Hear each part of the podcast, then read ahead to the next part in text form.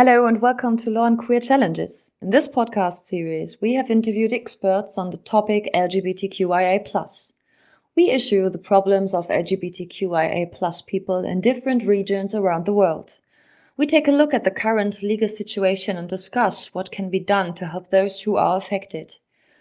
We are members of the so-called study group, a group of law students from the University of Bochum. Our main focus is to work out and present topics of international law. Information about the episodes, the upload date, and the platforms where you can listen to this podcast can be found below in the description. We hope you enjoyed today's episode. Have fun.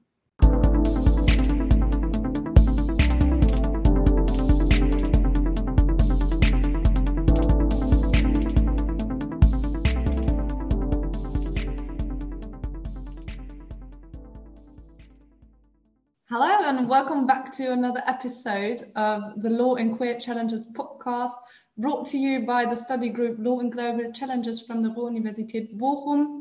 Uh, I'm Luzie and I'm here with uh, Giuliana. And today we have Katherine here with us. Uh, Katherine works for the um, Queer Lawyers of Tomorrow. And Katherine, thank you so much for being here. Um, would you mind telling us a little about yourself and about the Queer Lawyers of Tomorrow? Hello, absolutely. I'm so glad I'm here as well. Thank you so much for inviting me on.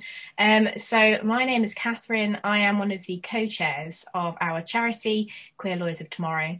Um, Queer Lawyers of Tomorrow was set up um, to just help increase the representation of the LGBTQIA plus community in law. Um, we we feel like we're really underrepresented. One of our original founders, um, I think, had a very bad experience, and that really pushed them to create this charity.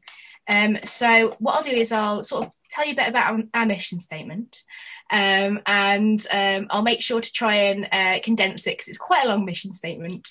Um, but yeah, so obviously our mission was to create a environment where LGBTQA plus individuals um, felt represented in the law. And in order for people to feel represented, um, they need to feel like there's someone in that sphere that understands them.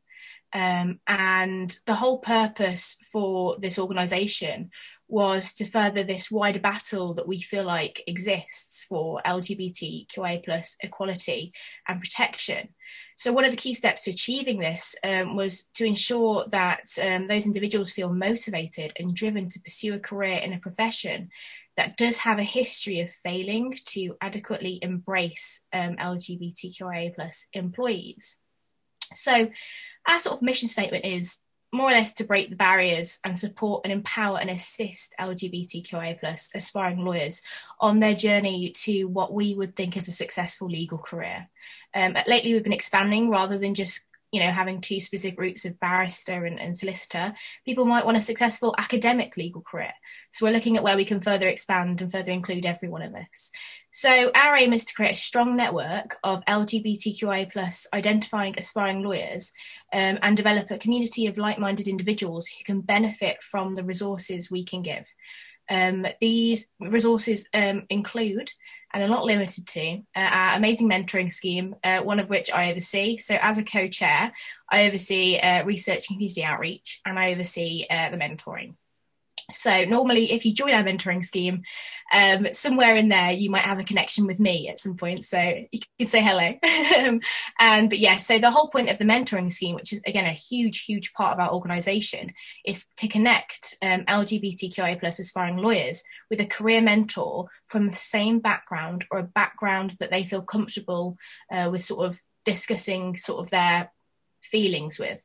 Um, and it's more sort of not, not necessarily to create just a professional um, relationship, but to also just give them, like I said, like a mentor, someone they can look up to potentially, especially if they come from a background where there is a lack of um, plus um, individuals, um, and it's really really important for us to um, showcase that they're not alone as well. Because I, have spoken to quite a few uh, mentees, and a lot of them have, have come up, up to us um, because they feel alone and I think that's honestly one of the saddest things out there that, you know, in this day and age with all this technology, with all this social media, that people can still feel so alone because they're surrounded by people who don't necessarily understand them or because they've been made to feel inadequate, which is not right. It's it's inhumane almost. Um, there's nothing wrong with being part of the LGBTQI plus community, and people who feel like that, um, I feel like you know, they need to grow up.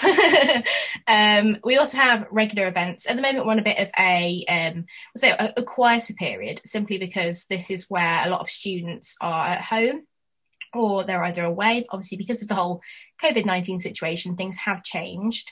But this is definitely sort of a quieter period. But as soon as September hits, we'll start having our regular events again. Um, and these can range from events with firms they can range with events from speakers, uh, events in different topics as well, because we think it's really important to showcase. Um, we'll use our pa- pa- uh, platform in any form we can to promote equality and um, the protection of, of everyone, uh, and not just the LGBTQI plus community. You know, we had a Pride event very recently during Pride Month, where we wanted to showcase sort of the intersectionality in the community because sometimes people just like, okay, well, that's the community, but there are so many different parts of that community that make it what it is, and it's never showcased. Um, but absolutely. And then um, our next one is um, sort of our ally network because we've had quite a few people um, whether they be law societies, they be organizations, reach out to us and say, you know, how can we be good allies? How can we promote this equality?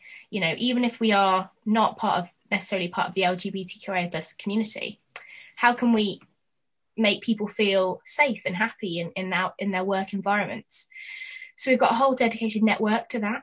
Um, and to just help educate people um, about what they could do and the steps they can take to be more inclusive, whether it's just through language, whether it's just through actions, they can really make a huge difference. Because it's like what I say to, uh, if I speak to any mentees or mentors, I say, well, at the end of the day, your use of the wrong pronoun to you might not seem bad at all, but to someone else, that invalidates their own being.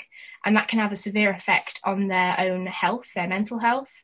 And I just don't think that's right. I think we should always be active. Like, I mean, mistakes happen, but I think we should be actively make trying to make a difference really. Um, and it's like in my own personal life uh, instead of having the terms like you know boyfriend or girlfriend i try to refer to it as a partnership because that normalizes this sort of like having like a, a gendered relationship normalizes that there's only like two genders which is incorrect. Um, and I feel like just just this what like this simple word, and again, sort of like not assuming someone's pronouns before they tell you or asking what their pronouns are, you know, I've had conversations with people in the past where they've been annoyed almost that I've asked them for their pronouns. And I'm like, no, this is important because for all you know, you could be speaking to someone, you could again like you could use the wrong pronoun and it invalidates someone. But then if you're the first person to ever call someone by their the correct pronouns, you could literally change their life. And it's so simple and so easy. And it literally takes none of your time to do it. Maximum about five seconds asking that question um, and the, the effect you can really have on someone is is huge. Um, we also have, uh, well, we did have, and we're currently relaunching uh, BQLT, which is uh, Black uh, Queer Lawyers of Tomorrow, which is a subset of Queer Lawyers of Tomorrow. So it's not necessarily um, one of our departments. It's in itself its own sort of organisation, providing resources, events, and mentoring specifically targeted at Black queer aspiring lawyers because they're extremely underrepresented in the law. Um, and in some cases, I remember there was a study where it said that um, black trans women are the most endangered of being attacked in the street or abused. Um, and we just want to create an environment where people can feel safe no matter where who you are you know? It, it shouldn't matter you know you're a human you should be treated as a human. Um, and I, I, I think it's really important that, that we raise awareness to that we also take sort of an inter, uh, intersectional approach um, to diversity um, because queer is just an umbrella term um, and the experience of queer individuals is not uniform. And I, it's very much, I feel like in some cases, LGBTQIA plus has sort of become a box for people to just be stuck in, but it's not, not every, you know, you understand what I mean when it's, again, it's not uniform. Um, and everyone is different. And to just put people in the box, it takes away from the purpose, really, of the community of, of celebrating that individuality. Um, and I think honestly, it's, it's, beautiful and it's amazing what, what we can do to sort of help that. Um, so our whole purpose is sort of to acknowledge and celebrate these differences. Um, and we just aim to provide as much resources and as much information as we can for everybody, um, whether you are part of the community or not um, and hopefully make it a lot more accessible and increase this social mobility um, in the, the legal profession. Sorry, I did go on a bit of a ramble there. Perfect. Right. Thank you so much. That was amazing. Yeah. Um, so, can you give us a look into the legal situation for the LGBTQIA plus community in the UK? Uh, absolutely. So obviously in the UK at the moment, um, oh, my dog is barking. One moment. I'll, I'll re-answer that question in two seconds.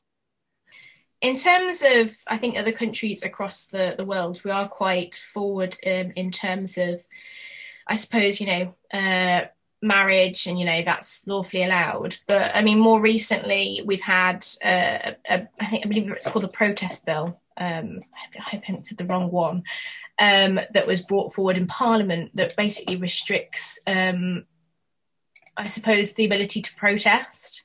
Um, and some people have argued that that, in effect, sort of restricts your own human rights, you know, free speech, um, etc. And it's basically calls for more police powers um, to act on peaceful protests. And I feel like a lot of the LGBTQI plus community, when something happens in the law, or when uh, something happens and, and we want to communicate that to the government, we do peacefully protest.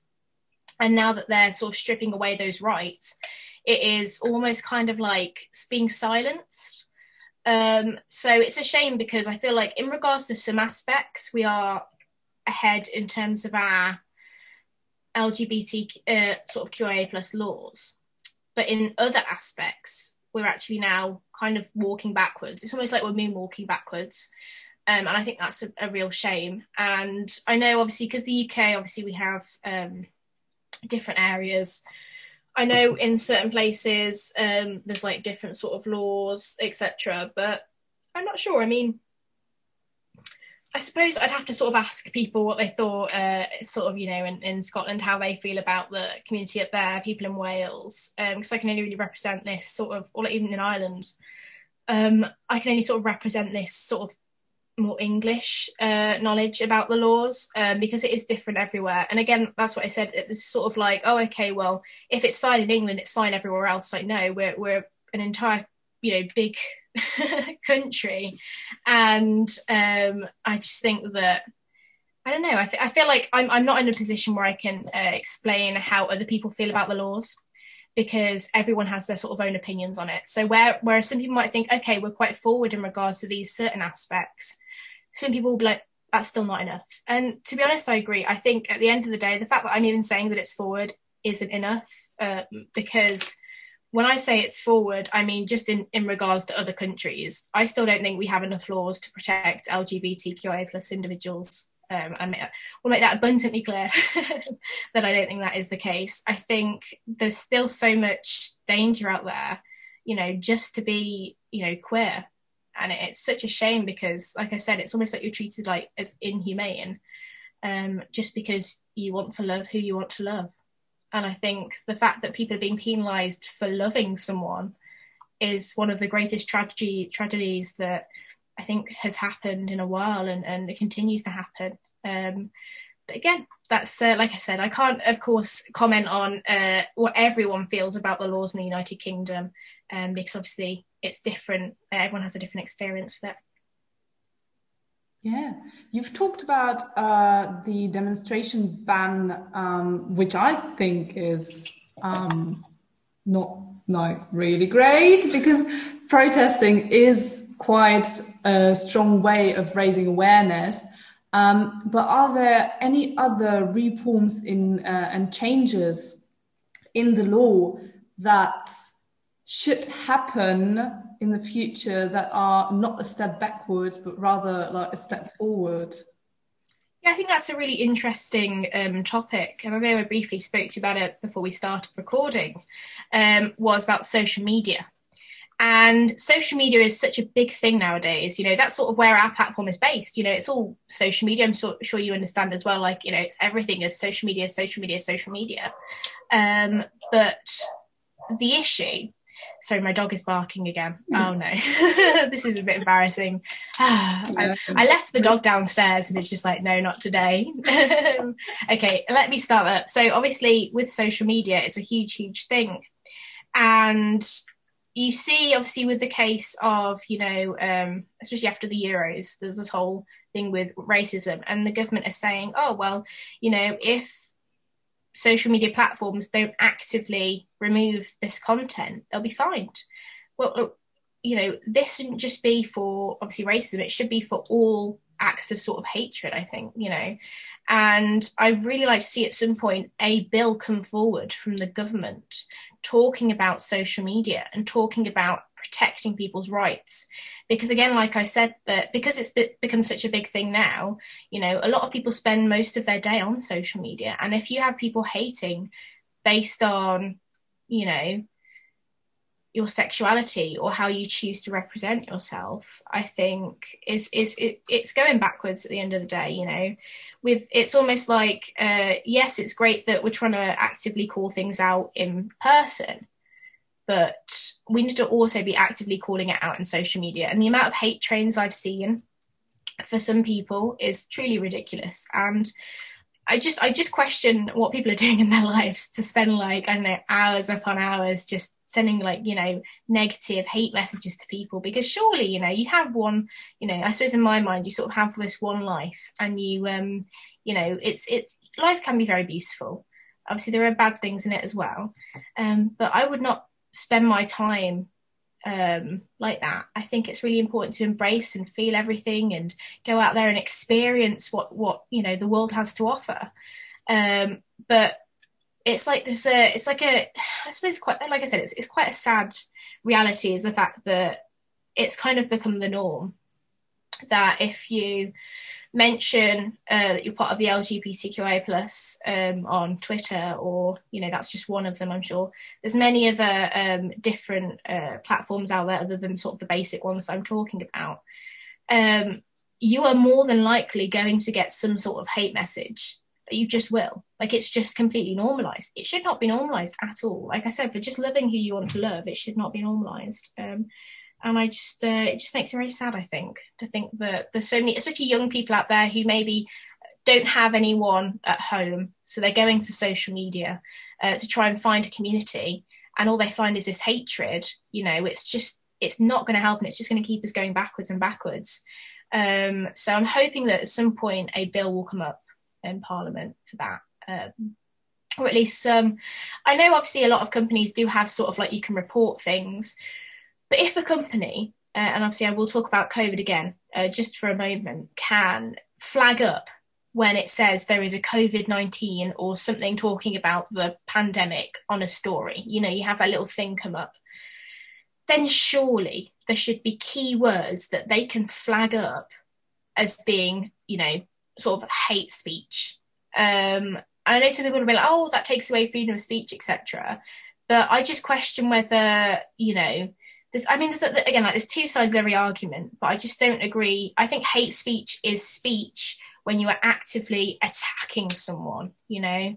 Uh, like that is a full on like you can't for me you can't argue that's free speech if you're using your language to attack someone because that's you know you're just sort of not helping anything at all like um but like i said there's always two sides to every coin and and i've argued with many people on this um so i'm fully aware of the things they say in, in retaliation like i said like it's free speech etc why can't i do that? Uh, you know why can't i do this? Being called a snowflake that was classic.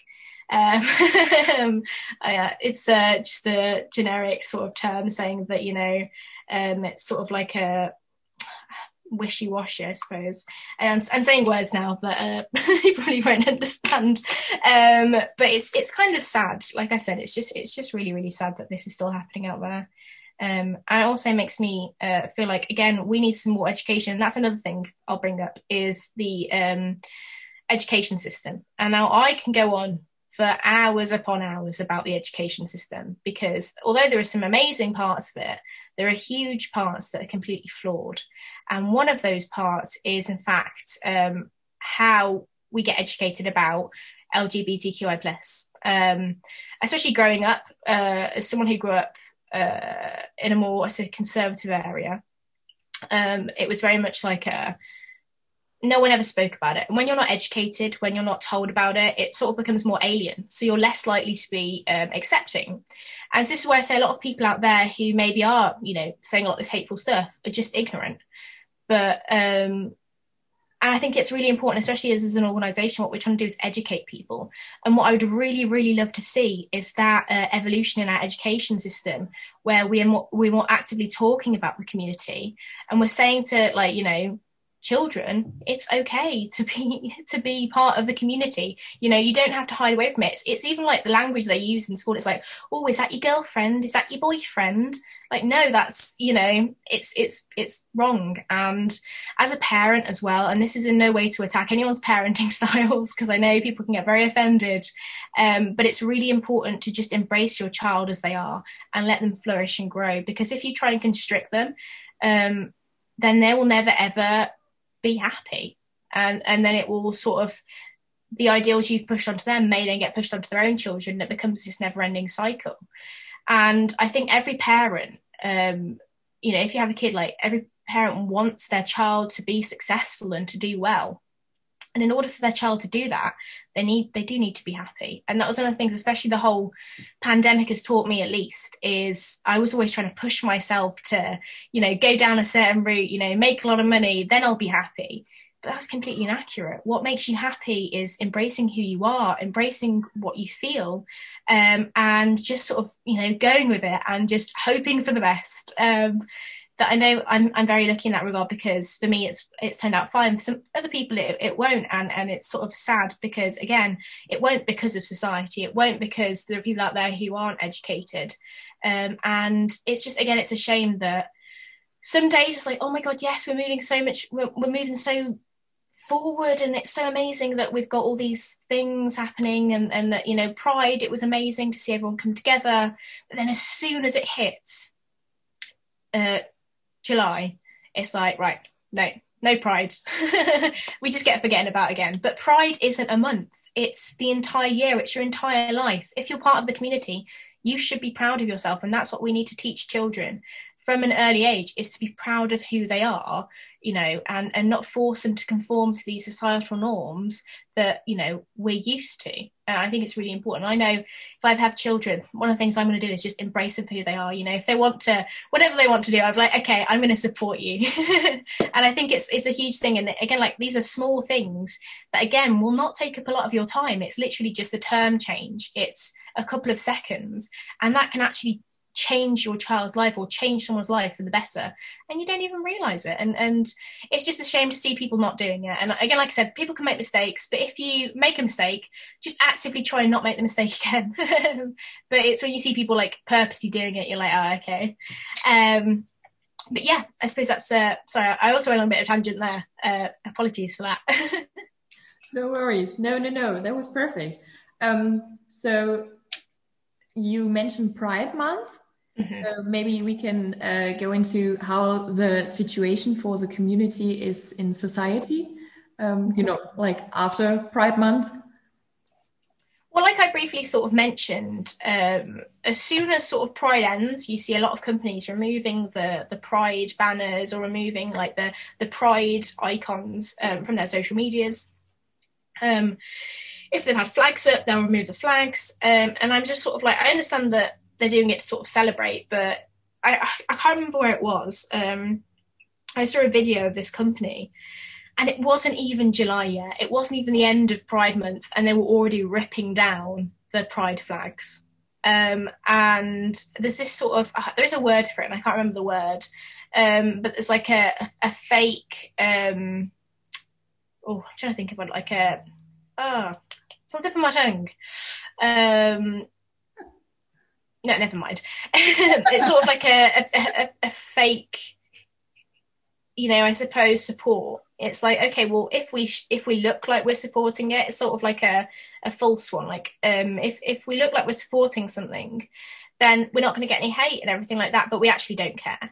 And you see what happens, and, and this is what I say to anyone who wants to become a lawyer.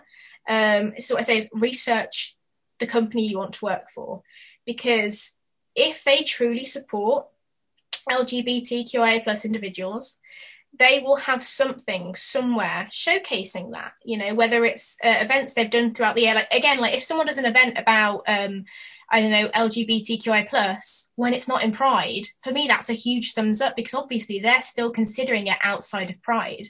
But if you only see a like a firm or you know wherever you're or an organization wherever you work only doing these events in pride month and they're not showcasing you know it's like similar like you know black history month when you see people just doing events in black history month and then nowhere else it's like right okay so what you're doing is actually just trying to monopolize on a situation to make yourself look better. And i would always suggest to people to research where you want to work and, and truly look into it. And then for example you go there maybe you get the job look at your contract go through your contract look at the clauses where it's equality diversity and and just keep an eye on that. And then if you ever feel penalised, this is what I said um, on a, an Instagram um, takeover I did a, a, a, few, I think it was like a week ago, a couple of weeks ago, where you don't have to stay there. There's this whole toxic culture in law saying, oh, wow, you've got some legal experience now, you've got to stay there. Even if you're being taken for granted, even if you're being, you know, abused,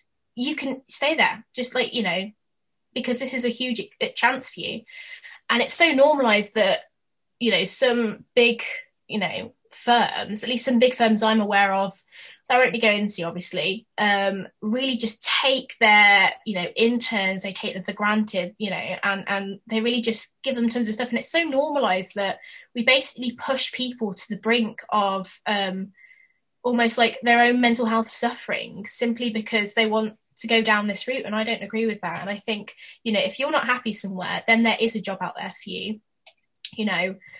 And don't restrict yourself just to that that one place um, because you might be like oh maybe it'll change tomorrow. Maybe it'll change the next day. Or maybe if i'm here maybe i can make it change if i can get up the ladder. But the chances are you're not going to make up that ladder because of other people around you putting you constantly down.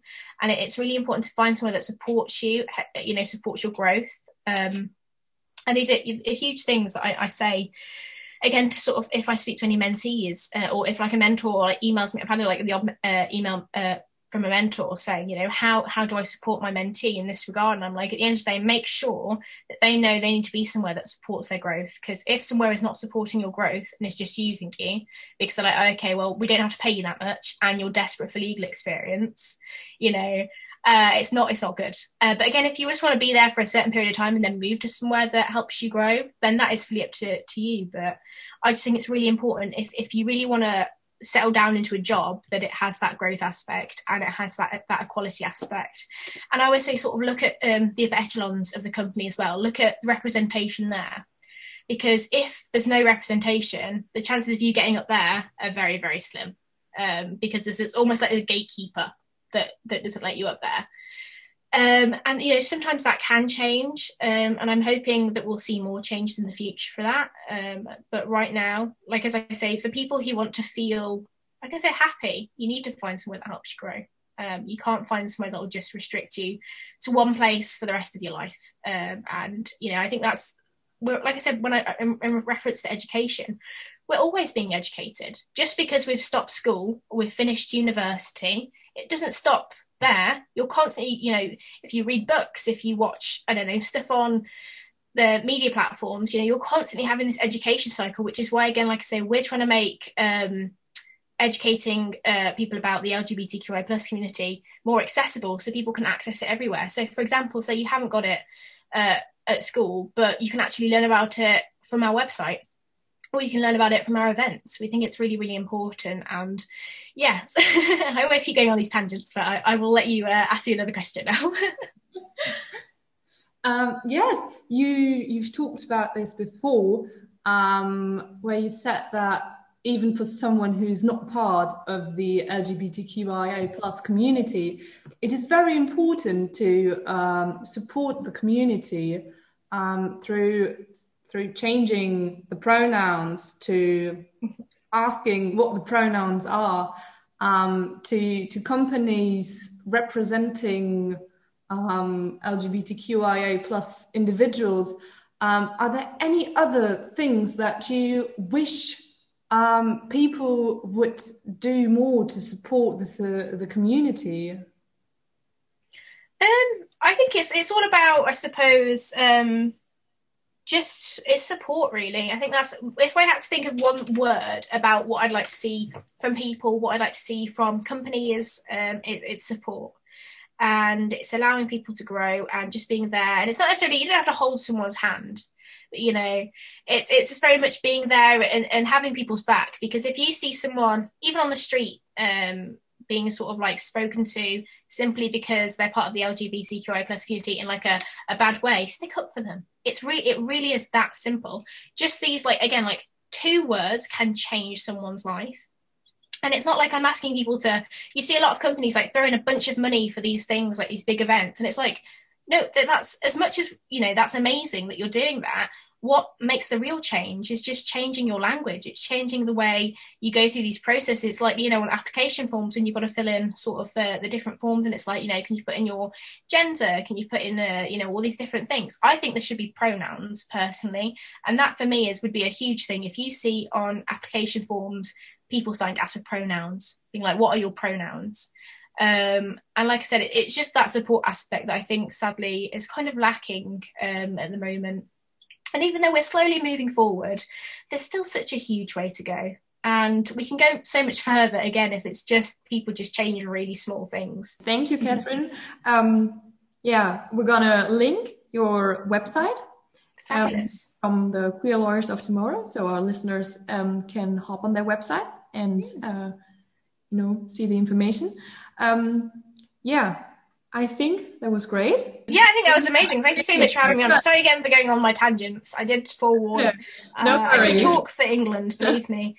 Um, oh dear, I'm, I, honestly, I'm, I'm such a terrible talker. I can really, really no, go on for no, ages. No, no, no, no. It was amazing. So great. Um, yeah, so thank you for listening to our listeners. Um, and we'll see you next time.